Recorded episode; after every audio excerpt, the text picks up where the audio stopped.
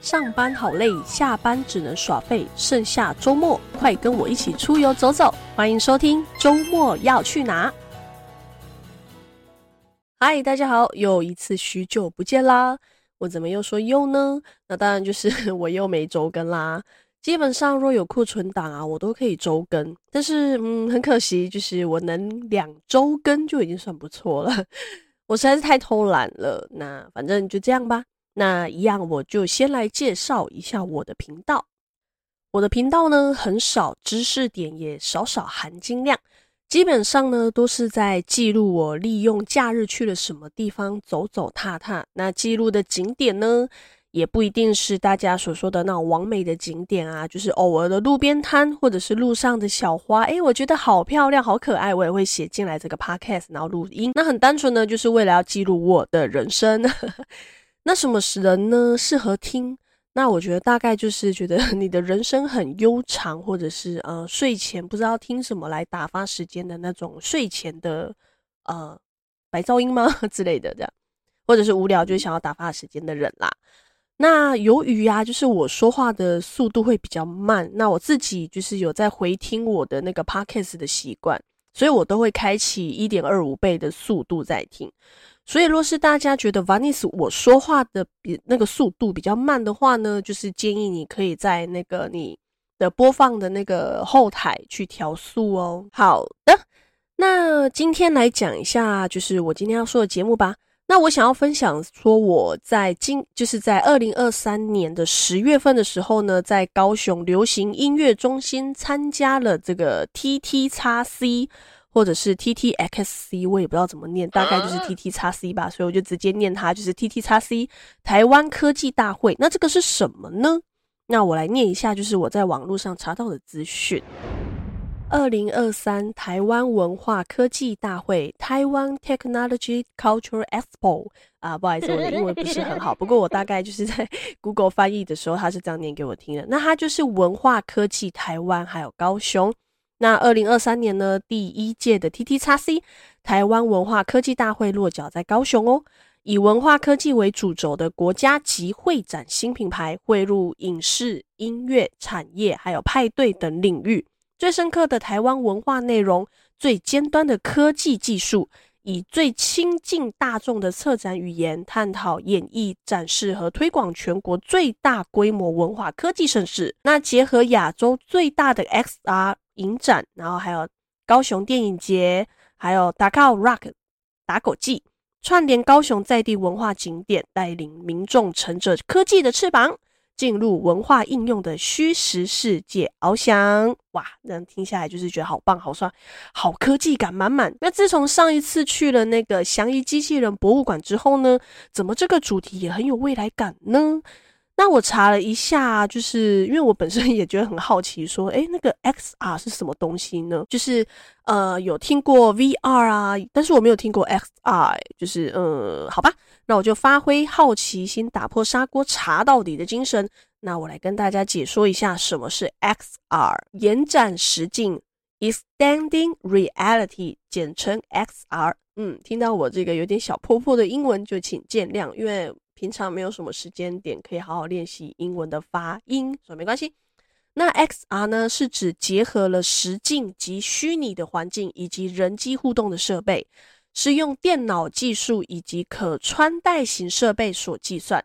那尤其呢，那个 X 啊，就代表是变数，可以是现在或者是未来的空间计算技术哦。那其中可能包括了那个扩增实境，就是 AR。然后还有混合实境 MR 及虚拟实境 VR，以及在这些之类的区域哦。那这样说下来呢，不知道有没有小伙伴呃听不听得懂？我呢是看不懂，不过没关系，但很有趣啦，也觉得蛮感兴趣的。这样，那所以我们一伙人就是在高雄集合，然后我们就在附近停好车之后啊，一起手牵手呢走进高雄流行音乐中心啦。那这次呢，就有很多伙伴一起参加这次的活动。那我就先介绍一下有谁。那个，就是有我小叔跟他的女朋友，那我就称我小叔的女友就是叫小飘。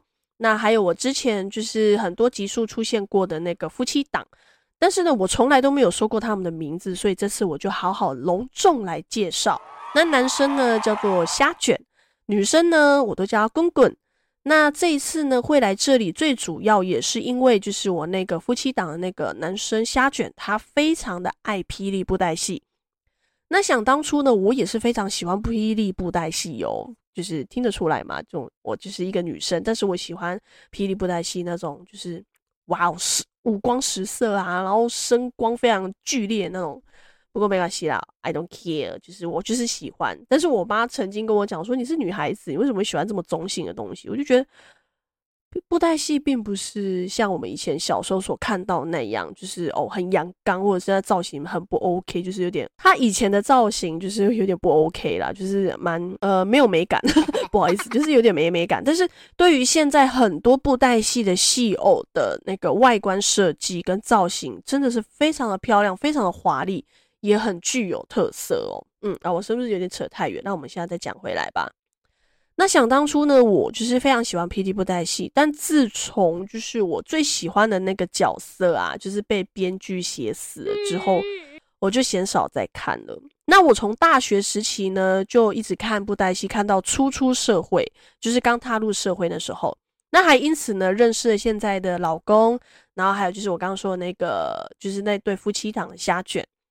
那当时我们这几个人啊，都会在晚上的时候边喝酒，然后边讨论，就是当下剧情啊，跟什么角色啊，还有跟这个角色跟另外一个角色的一些就是过程啊，然后还有一些心路历程的那种对话，我就觉得蛮好，蛮有趣。就是那时候大家都蛮开心的，这样。那回想当时真的是蛮幸福又很快乐一段时光啦。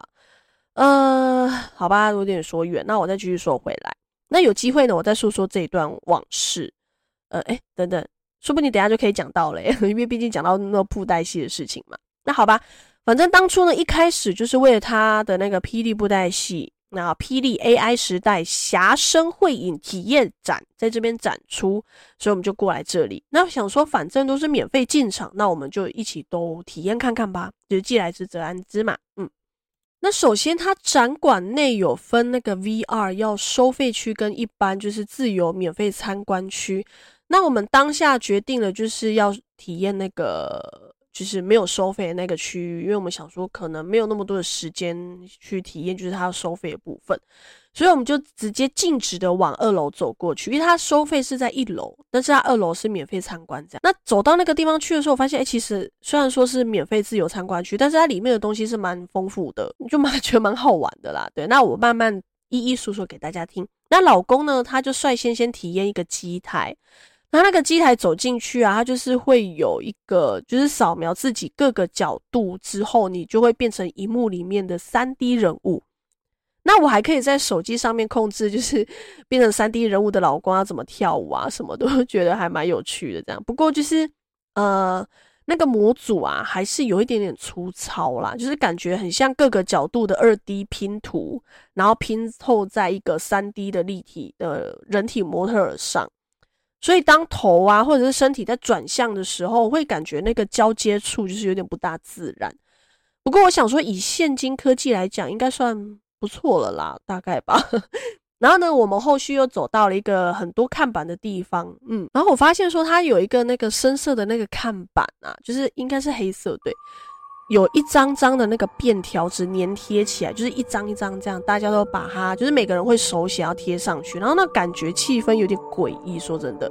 然后看了一下介绍，原来就是未来要推出的影集，它影集的名称叫做《都市剧集》，然后那个剧啊是惧怕的惧，可惧的那个惧。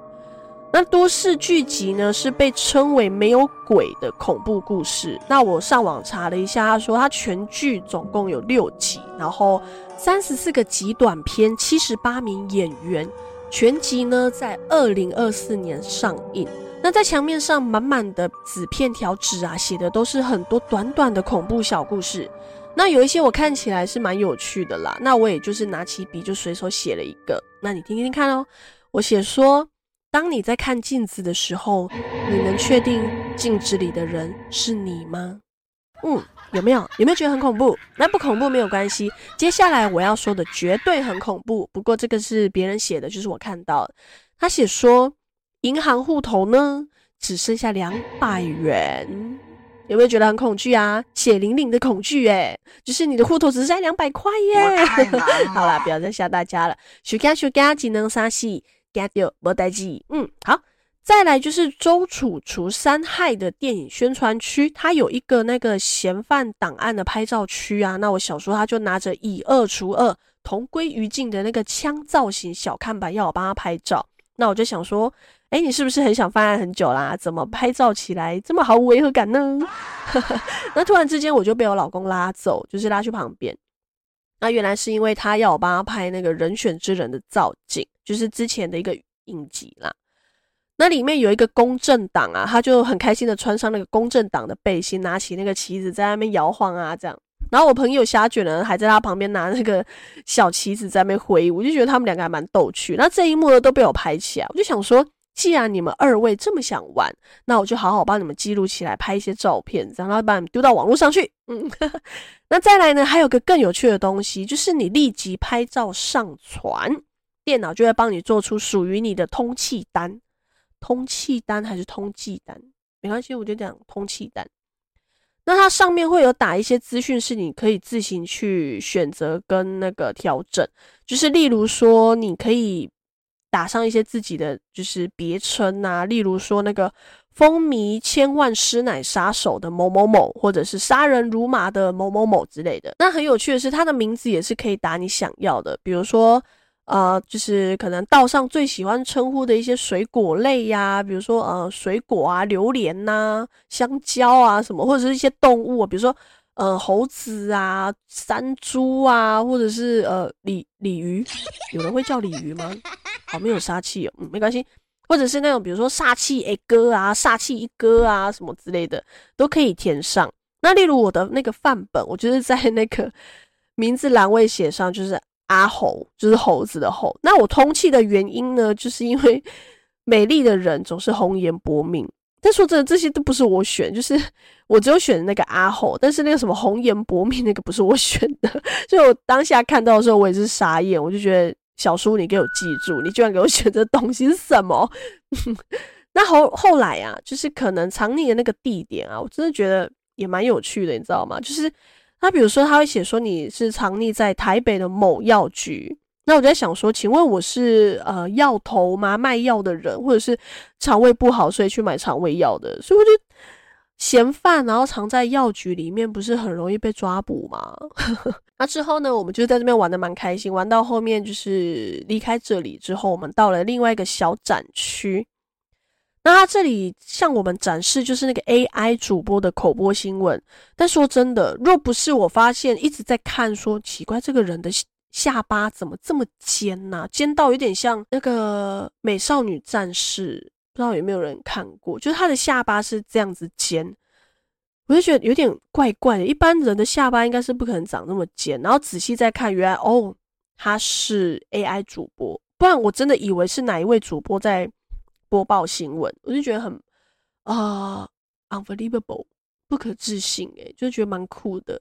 当然，我现在也有在听另外一个节目，就是它是管理天下，里面也有就是 AI 人工语音在播报新闻。那之前呢，也有看到一些新闻，就是蛮夯的。他有讲说，中国直播网购结合 AI，不到台币四万就能够拥有 AI 主播，所以会人力加速淘汰。他这这句话的意思就是说，现在我们一些主播嘛，比如说新闻或者是。呃，平台的直播主啊，很多都是我们去聘请人来嘛，对不对？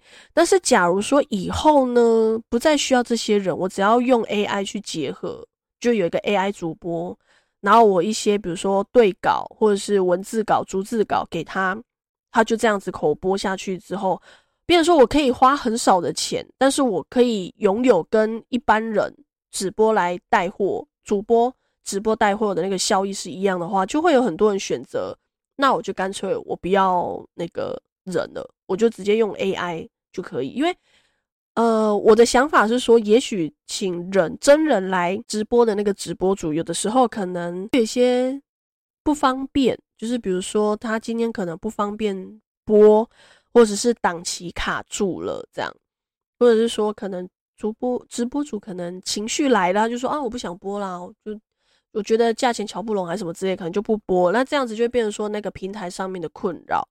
那所以到后面，也许会有很多人会觉得说，那我就是花个小钱，然后去请一个 AI 主播来播，我不用去顾虑到他 care 不 care 我的薪水开多高，我也不用 care 说他今天心情好不好，我甚至也不用 care 说你到底长怎样，就是只要你的声音 OK，然后我自己帮你设定好就好了。这样变成这样的情况下，就是变成说以后就是也许那些直播主或者是口播的一些直播，它就会越来越少，反正用 AI 就可以。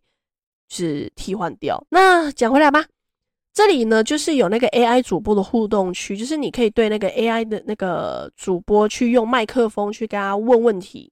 然后我老公啊，他很可爱，他居然去问他说：“二零二四的总统会是谁？”我就说：“老公，你会不会太刁难他？”他只是会用很简单的方式去回答，比如说哦，你可以问他说：“哦，今天天气如何？怎么样？怎么样？”你居然去问他一个未来都还没发生的事情，你觉得他是先知还是预言家呢？对呀、啊，那我可爱的小叔呢？他居然去问他说：“我现在肚子饿了，我该怎么办？”小朋友，然后我们就为了要等那个 AI 主播回复他们的问题，我们在那边等了好久好久。那我整场听下来，其实也有蛮多人问一些蛮有趣的问题啊，就是他会询问说：“呃，AI 主播的你的年龄啊、兴趣啊，或者是一些奇葩问题。”那像有一些比较敏感的问题，内建程式有写出就是啊蛮官方的回答，毕竟有一些可能就是不方便回答吧，比如一些政治敏感的话题啊之类的。我在想，对，好，那再来我们就到另外一个体验互动区，叫做 AI 梦想摄影棚。那这是什么呢？不知道有没有大家在看新闻的时候啊，就是主播的背景有时候会有一些三 D 的物件，或者是比如说我们在看气象的时候会有一些台湾呃台湾的图，然后北部下雨或者是东部大晴天这样子。那这个摄影棚就是这样的概念。那我们一群人就是等候之后啊，进去之后嘛，因为在现场要等排位，然后排到之后我们进去了之后就开始在里面玩球。然后想说奇怪，什么是玩球呢？因为我们在里面的那个空间，它设置是那个四 D 投射环境，那地上就有很多我不知道为什么会有莫名的一些彩色的一些球球，然后我们一群人就在里面玩了起来。因为它时间是有限制的，那我们在里面说真的也不知道干嘛，因为它好像可以玩一分钟还是玩三分钟吧。但是我们就看那个环境，就是哦哦好，可能比如说我们选的是雪景，然后它就一直下雪啊这样子。就这样而已，所以我们想说在里面待三分钟要干嘛？所以也很无聊嘛，对不对？所以我们就开始里面丢球。然后小叔呢，他就很故意摆出那种就是很冷的模样啊，怎么、好冷哦这样子？但其实根本就不冷，好吗，先生？嗯。然后甚至他就是还怎样，你知道吗？他就直接躺下去，他就躺在那个球里面。然后我就干脆拿一个球球把它埋起来。然后我们大家就一直把他用那个球球把它堆起来，然后把它埋在里面。然后他就还伸手比了一个大拇指。然后觉得我们在里面玩的还蛮开心，我还有拍影片。那体验完之后，我们就一一的走出房间。然后老公呢，他又再去骚扰那个 AI 主播。那我无聊嘛，我就想说也没没要干嘛，我就在附近绕绕看一下还有什么东西可以体验。那我就看到了一个手写板，它是要写上自己的名字，然后那个 AI 啊就会帮你解析你的名字，然后做成一首专属于你的那个诗词。我觉得哇哦，好浪漫哦！天哪！不过这样子看下来的话，其实它有些字啊，就是比较深的字，呃，比较深的字是什么呢？就是比较没有那么菜奇阿米埃米。对，像我的名字里面的那个其中一个字，它就没有办法好好去解析，就是会解析变奇怪的东西，就对。所以还是有一点点局限啦。不过我相信未来会越来越好。OK，那最后呢，我们也离开了这个。就是这些地方，那我们就来到了今天的重头戏——霹雳 AI 时代遐声绘影体验展。那这边呢，我稍微科普一下那个广大的霹雳世界、霹雳元宇宙。对，那霹雳布袋戏呢，是台湾霹雳国际多媒体于一九八八年创立。那自那个电视剧《霹雳金光》开始，一系列布袋戏电视剧作品。或其跨媒体制作系列，那每出剧名呢，都以就是前面都会冠以“霹雳”两个字而得名了。那说到布袋戏呢，就不能不提到他的灵魂人物黄文泽。那黄文泽先生呢，他是出生于一九五六年到那个逝世是二零二二年，那他是云林县虎尾镇人哦，那是黄海岱布袋戏家族的第三代成员，那黄俊雄次子，曾任那个霹雳布袋戏国际多媒体副董事长，然后他也是最主要的霹雳布袋戏的口白。那因为他的那个声线非常特别，也非常多变，所以他有一个外号叫做八音才子。所以只要讲到那个八音才子，就大家都一定知道说，哦，就是他，就是黄文泽。那是布袋戏配音界的第一号人物。那他有一个就是哥哥叫黄强华，然后还有一个双胞胎弟弟黄文耀，以及两个同父异母的弟妹黄凤仪跟黄立刚。那二零二二年呢，就以电影《素还真》。荣获第二十四届台北电影奖最佳杰出技术奖，他是一个非常厉害又非常传奇的一代人物，就对了。但是呢，在二零二二年的六月十二日呢，黄文择先生他就因为那个生病而辞世，那他享寿是六十六岁。那当时我呢看到这个新闻的时候，其实我内心也是一阵悲痛，对，因为毕竟剧中的偶啊。会动，然后又会会说话，而且说话的那个声音的灵魂呢，就来自于黄文择先生。那一代传奇陨落，也是令我这个曾经的戏迷就是感到非常的难过呢。那好的，既然说到霹雳布袋戏，就不能谈谈我们的我们当家的超最帅小生清香白莲素还真。那素还真呢，他是首席的男主角。外号呢，就是清香白莲，温文儒雅，气宇轩昂，超凡脱俗，等等等等等。嗯，对。那他基本上呢，就是以谋为天下谋，利为天下利，无我无为，为武林风尘默默承受一切，多次以绝顶智慧化解灾厄，置死地而后生，为天下苍生。应现各种精彩玄奇的身份，因为他很多时候为了剧集跟那个剧情走向的那个需求，所以他会有一些分身跟化身。那基本上只要他的分身一出来，我们资深戏迷呢一看就知道，哦，他就是素还真的分身，就是大家都一定会知道的事情。那他的诗号呢，是大家一定都会知道，只要有看过《霹雳布袋戏》的人，一定会都知道。但是因为我的台语真的是烂到一个不行，所以我只好请虾卷先生，就是我的那一位朋友来念一下他的诗号。半形半形半身，还不错，还不错。专得是专人，脑中金书总百万，加拉文物万本真。那布袋戏不只有影剧作品，那它也有电影，甚至还跟日本合作哦。在二零一六年推出了《东离剑游记》。那这个台日合作企划呢，是由须渊玄制作脚本，那霹雳呢，则是负责操偶，然后还有制偶跟拍摄。那当初这个影集一推出的时候啊，哇，台日之间就是一个红红火火的热啊！光是两大男主角就有超强声优辅助，那他的声优就是。那个鸟海浩辅跟周访部顺一，那主题曲呢，就是由西川贵教演唱。那剧中的音乐配乐啊的那个 OST，就是由那个泽野弘之制作。你知道泽野弘之他制作出来的音乐跟配乐，就是一个热血，就是一个激昂，这么强的内容。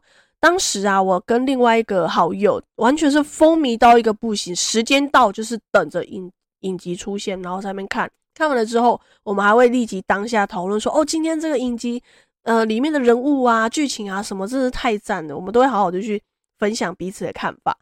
所以我跟大家分享说，没有看过的人啊，一定要去看，不要再跟我说布袋戏老古板了。你看看人家霹雳布袋戏已经走上了国际，他走上了日本耶，让大家都知道布袋戏的这种是美好，然后跟创新啊。好啦，OK，说了这么多。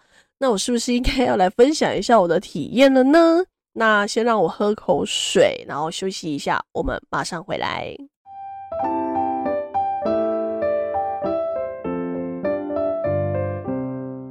那首先我们到了展场之后，我们进去就是开始看它的一些制作过程，就跟就是有点像是时光走廊这样子，就是他会讲说他如何制作出霹雳布袋戏。那如果先前所说啊，就是一个剧要出来，就是呈现到大家的眼前看的时候呢，会需要编剧编好剧本，跟啊、辛苦的操偶师操偶，跟那个台词要配音啊，然后还有后置的音乐等等，然后还有那个就是它后面会有一些，比如说武功要打出来的时候会有一些特效，所以一定也会有一些动画师。那在出就是在演出的剧本的时候，有的时候啊，他们会追溯一些呃词的意思，或者是那个生僻字比较困难，就是我们平常我们没有在发音的一些字的时候，那由于它更困难的是什么？它又要用台语发音，所以黄大呢都会以康熙字典为考究依据。那当时我在看那一本词典啊，就是哇，那一看就是每一张都有被翻阅无数次才有的那个时光历史痕迹，就是。真的是非常的 不可思议，这样。然后还有后来就是现代来说口，就是主播在口播的时候啊，我们一般以现代来讲，大家都会看那个荧幕 LED 荧幕的那个提字机，它就是会跑嘛。但是在古早的时候没有这么先进，该怎么办呢？那这里我就看到一卷卷的那个纸卷，上面都有一段一段的文字，它上面是写说约在呃一九八五年代。会使用打字机一句一句打字，然后成为字幕的纸卷，然后再将那个纸卷啊打洞，然后放入当时的字幕机，以便字幕到那个画面上。所以说，真的在以前要看到霹雳布袋戏的那个，比如说一集好了，他们后面制作的那个工程时间啊，跟耗费人力是非常的非常的长，非常的辛苦啦。那看完这些工具呢之后啊，我们也看到了那个黄大他的生平介绍，那就是黄文泽。那我们一般戏迷都会称他为黄大，那就是内心会觉得非常感谢，就是黄大让我们看见这么美丽的霹雳布袋戏的一些故事呀，然后还有一些印记。这样，我最喜欢的呢，就是在霹雳布袋戏里面的那个女偶，女性的角色的偶。那第一次我看见就非常喜欢的角色呢，就是飞羽怨姬。那这个角色呢，算是呃整个布袋戏里面，就是他后期退场算是比较顺利的一个角色，至少就是呃没有呃打仗死啊，或者被毒死啊，反正就是没有被写死啦。那能安全下庄呢，对我们这些戏迷来讲，就是都是好的。就是只希望他在后期不要再被抓出来鞭打就好，因为有一阵子的时期，就是。那个时候都很喜欢抓一些以前的角色出来，就是可能露个脸啊，或者是串个场啊，这样。那其实我喜欢的角色突然出来串场的时候，我自己都会很紧张，因为很多布袋戏的那个故事编辑到后面他都会比较好的退场，就是哦安享晚年啊之类的。那比较不好的呢，就是可能就是死掉，或者是也不知道怎么样他就消失了。对，那再来说说，就是霹雳布袋戏的展览呢，最想要看的就是偶啦。那在这里跟大家说个有趣的现象，只要是霹雳布袋戏的戏迷啊，一定都知道我在讲什么，就是他的那个一尊偶，我们不要说谁，我们就指清香白莲素还真，在不懂布袋戏的人的面前，他就是哦，他就是一个偶嘛，没什么了不起。但是在我们这群戏迷跟很风靡布袋戏的人的面前呢，他就是偶像。有没有双关的意思？他的偶像意思就是我们这就是非常喜欢他，就像好像你现在看到了一个，比如说呃，我要举例谁呢？反正就是偶像在你的眼前，就是为之就是非常激动这样。那我再说一个我曾经很疯狂的事迹给大家听，笑一下也好。那就是在高雄梦时代啊，他每年都会有游行嘛。那有一年他有那个布袋戏的大玩偶气球跟那个 coser 在游行。那你知道那个音乐就是他的 BGM 嘛？一放下去，然后看到 coser 出场之后，我我 我跟我另外一个朋友非常激动，甚至我激动到怎么样？我根本顾不了危险，我就翻越栅栏冲到前面去跟去拍照。我觉得我超疯诶、我现在想起来我觉得超疯。然后我朋友想要拦住我都拦不住，然后旁边的阿姨就看到我这种很疯狂的举动，所以我就想说。呃，其实这些事情就是在一些追星的人身上也是看得到，所以我觉得我的心当下的心情就是，哦，我看到我喜欢的角色，我看到了我喜欢的东西，所以我会奋不顾身的去冲到前面，就是为了要看更好的、更好的，就是比如说 coser 啊，就是音乐啊，那种整个人激昂这样。不过这些都是年少轻狂的蠢事，就是好孩子千万不要学啊！好，说完这些疯狂的事迹，再说回来，那我在当下有看到很多偶啊，摆着很帅气的姿势，拿着专属精致华丽的武器。哦，对，像那个布袋戏偶啊，我很喜欢看的，也有他们的一些外观，比如说服装的设计跟他的武器的设置，那个真的也很棒，真的。我曾经为了要去搜集某个我喜欢的角色的那个武器，我特地去买书，就是去买他们的设定集，然后去看他的哦，他的武器的设置，其实不是就是我们一般看到的刀啊，一般的剑啊，或者是什么，他们也有拿枪，手枪的枪，弓箭，但是他的那个弓箭里面会有一些。蛮特殊的装置，像我之前早期的时候，我有看到一个角色，他的剑是里面有水可以动的，我就觉得很棒。然后还有我一个喜欢的一个角色，他是拿琴，他弹琴的时候拉琴弦的时候就可以有呃，比如说我们放射型的攻击，我觉得真的很棒。甚至他还可以从那个琴头拉出两条鞭子。你说在制作这些武器的时候，或者是在发想这些武器的那个设计师。他们是不是真的超厉害？他们不是说哦，他就是一般的琴，不是这样子而已。他一定还会有一些其他的功用，甚至在《东离剑游记》的那个主角，呃，主角旁边的，呃，算配角嘛，但是他人气也很旺。他就是有一把琴，他的琴是会说话的，你会觉得很帅。所以我觉得霹雳布袋戏，它不只是。我们以前古早所看到的一些野棚的布袋戏，它里面其实不管它任何做的，比如说服装的设计，甚至是呃它的人物造型的武器配合什么的，它都有一定的意义。不是说看到哦，它就是武器而已，它一定还有一些可以玩的东西，就觉得非常的不可思议，我觉得很棒。然后像女生的偶啊，就是因为我们女生会有比较丰满的，就是。身姿呃体态就是胸部比较大啦，我就只讲就是胸部会比较大，但是由于它是呃它是木头嘛，它所以它会比较硬。但是我之前在前几年的时候，我有看到一个蛮特殊的，就是呃它的胸部是是软的，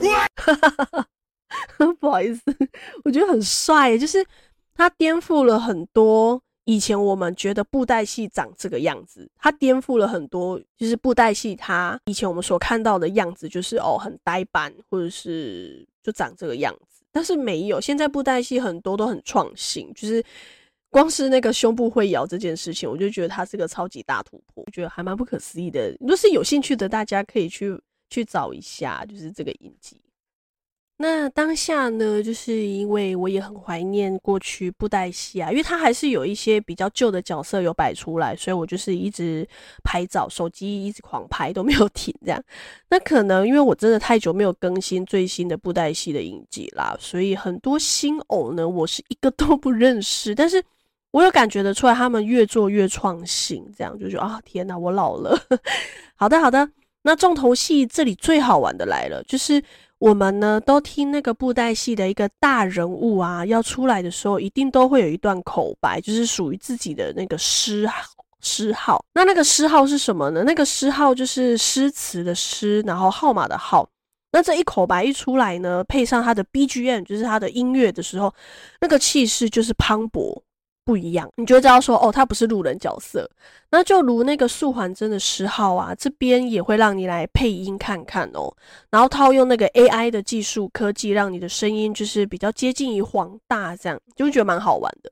那我们一群人呢，在里面就是玩了蛮久的，不过还好还好，当时的人呢是不多的，所以没有排队的情况，所以我们才可以就是一玩再玩。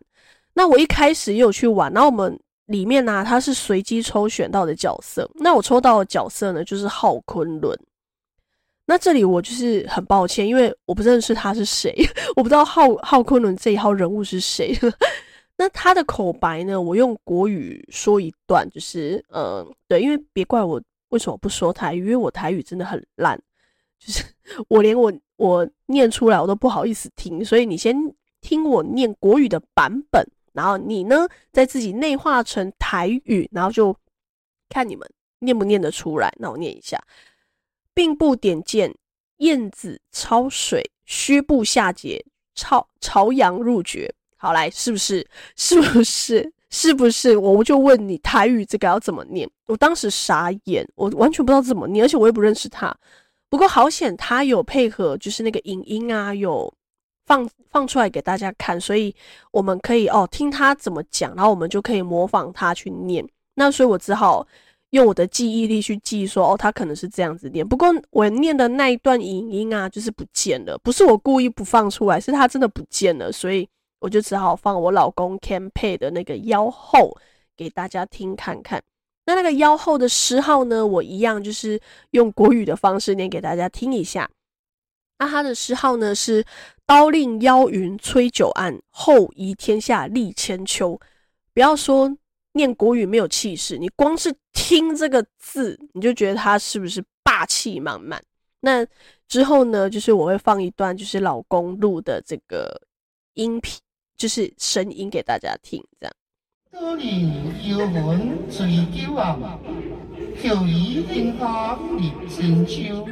那有老公的声音套路 AI 之后啊，就可以呈现黄大的音感。那虽然说还是没有办法像黄大这么的有，像他这么的有气势跟专业，不过呢。还是有八十七趴分享啦。之后呢，我们也陆陆续续的配了其他的几个角色，那有狂刀啊，也有一页书。不过因为角色它是随机的，所以一直都抽不到我想要的那个金给森。他是个很可爱的角色，我觉得很可惜。那金给森这个人物啊，在剧中也是有很大的作用，很大的功用，就是他会陪着素环真，或者是他。会去帮忙素还真很多的事情，去网罗一些武林的资讯啊，或者是做一些很逗趣搞笑的一个角色。那随后呢，我们要离开这里的时候，小苏的女友啊，就发现一个工作人员的那个耳环很漂亮，也很特殊，但是他一直不敢去去问他，就对，所以我就毫不害臊跑去问那位工作人员的耳环在哪里买的。然后这样子询问之下呢，他有讲说商家。刚好在今天有摆摊子，然后建议我们去看看。然后我们一群人就咚咚咚的就离开了展场。但逛了一整个上午啊，肚子说真的蛮饿的，然后口又很渴，所以我们就在那个外面的啊摊贩买了那个爱玉。那他的那个店家名称很可爱，他叫做甜心先生爱玉专卖店。对，真真的是很甜心。对，我就买了一杯冷饮。那话说，当时他们好像是刚开店，所以我们是他开市的第一组客人，与有荣焉。那我只记得他解暑了我的渴，那口感如何？其实说真的，我忘了啦。我觉得应该是，呃，还可以啦，还可以。那也蛮好喝的啦，对。那我们就是找来找去，也不知道吃什么的情况下呢，就突然发现了一间外表很像民宅，但是里面却是在卖着意式料理厨房的小豆爸酒的。小厨房，那我们一行人就这样子给他挤了进去。那坐好位置之后，我们就点餐呐、在点餐的时间，就是等出餐的时间，我们就环顾四周，看看他店里的装潢。那他的那个装潢啊，是那种很温馨的小家庭风。那老板娘的收账柜台前面有一台那个白色的小钢琴。不过，呃，我想那个应该算是那个脚踏风琴吧，就是那个。嗯，以前我 国小的那个年代啊，都会在教室配一台脚踏式的风琴在那个班级，然后音乐课的时候，老师就可以直接在上面弹奏。那不知道有没有七级七年级末段班的同学会知道我在说什么呢？就是对啊，这一整期什么都是在回忆过去的感觉。那就是吃完，然后享用完餐点之后呢，我们又走回到那个大港桥附近。那这个大港桥蛮特殊的哦，它在特殊的时间它会呃转向诶，就是它在转向之前呢，会先净空人潮，就是人不能在那个桥上，然后之后停好后啊，它才会开放让大家就是过去对岸这样。但是那个就是我朋友他们虾卷夫妻跟小叔他们就是可能走了一早个一整个早上，然后就觉得累了吧，所以走累就决定在那个市集区喝咖啡。那我跟老公呢，就是还有一些体力，就想说，哎、那我们就走过去看看，说那个对岸是历史是有什么东西这样。那也顺便等那个耳环改夹啊。哦，对了，我忘记说，就是我们在那个市集呀、啊，有找到就是卖耳环的那个商家，那真的蛮不可思议。他的耳环呢、设计的很像那个《鬼灭之刃》里面那个主角炭治郎的那个花牌耳环，但是炭治郎他的那个花牌耳环是很大那种，它是属于小小的那个，就是它的造型整个就蛮可爱、蛮漂亮的。那所以，我跟小叔的女友都有买，不过小叔他女友他买的是那个蝴蝶造型的立体耳环，那我就是。买那个小花牌的耳环，那因为我本身就是没有打耳洞，所以我就请那个商家改成夹式，就是用夹的这样，那就是如此如此啦。那我说回来，就是我跟老公到对岸之后呢，老公就是先到桥的中间爬上去拍照，那我就是想说，那我等老公拍照时间，我就无聊逛逛走走啊。然后看看人群啊，看看海啊。那而后呢，我就跟老公走进一家那个史努比专卖店，因为我老公他蛮喜欢那种很可爱的东西，比如说像迪士尼的那个奇奇弟弟呀，或者是史努比啊，然后史迪奇啊那种很可爱的东西。那我就看到了一台那个史努比造型很大的那个扭蛋机，那他转一次呢，就是要那个台币两百块。那老公的意思是说，算了，没关系，就没有要转的意思。那我就想说，哎，既来之则安之啊，既然都来了嘛，对不对？那我们就转一次吧。结果我老公这狗屎啊，不是，不是，不是，不是，是那个好手运呐、啊，他的好手运居然让他抽到了最金奖，就是那个史努比造型的存钱筒，而且很稀奇、很稀有，是它只有一百个，是限量一百名。所以说，我天啊，太幸运了吧！那老公之后啊，就屁颠屁颠的一脸奸笑，拿过去跟大家炫耀。那说到这里呀、老公他每次只要抽东西啊，不管是比如说刮刮卡，或者是抽那个一番赏，他的手气就是真的很好。那我每次抽呢，都基本上都是安慰奖。所以我在说，是不是有些人天生啊，就是真的有那个偏财运，就是那个偏好的手运，手气特别的好。对啊，我每次抽都没有抽到。除了这一次在那个台北，就是跨年的时间去看的时候，去抽到了一个 B 赏，就这样。对，然后还有上一次在那个 Tomica 的那个五十周年的时候，也是抽到 B 赏，大概就这样而已吧。但是跟老公的幸运值比起来的话，老公是比较高的。那之后呢，我们跟小叔还有虾卷夫妇他们就是会合了之后啊，也拿好了耳环，就回头去看夕阳小酌小酌喽。那这个免费小酌啊，是小杯的那个 shot。那只要你当日有购买互动展的票，那就可以跟他拿那个兑酒券，那就是变成说拿那个兑酒券，然后去换那个小杯的 shot 来喝，对不对？那我们总共有兑换到四张，那我们这几个人就喝的还蛮爽的，那还看着夕阳，吹着凉风，喝酒啊，就非常惬意，就对，很惬意，就难得有这么多的朋友一起出游，然后还一起经历了这个美好的时光，所以我就觉得无论如何就是要把它写进节目里，然后录下影片呐、然后还有拍一些照片。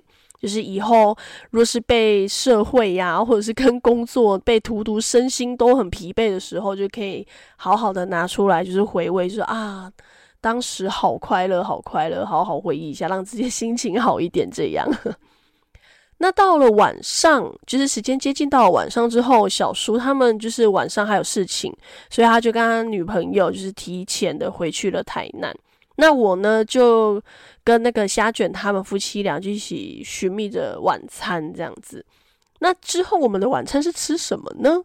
那因为我忘记他的店名是什么，但是我们常常去吃，它就是呃过个人锅的那一种。然后我点的是香菇呱呱鸡汤，然后还有配那个面线跟点心，就是它的腌制梅子，就是真的超好吃。但是我真的忘记那间店在哪里，忘记它的店名，就是因为。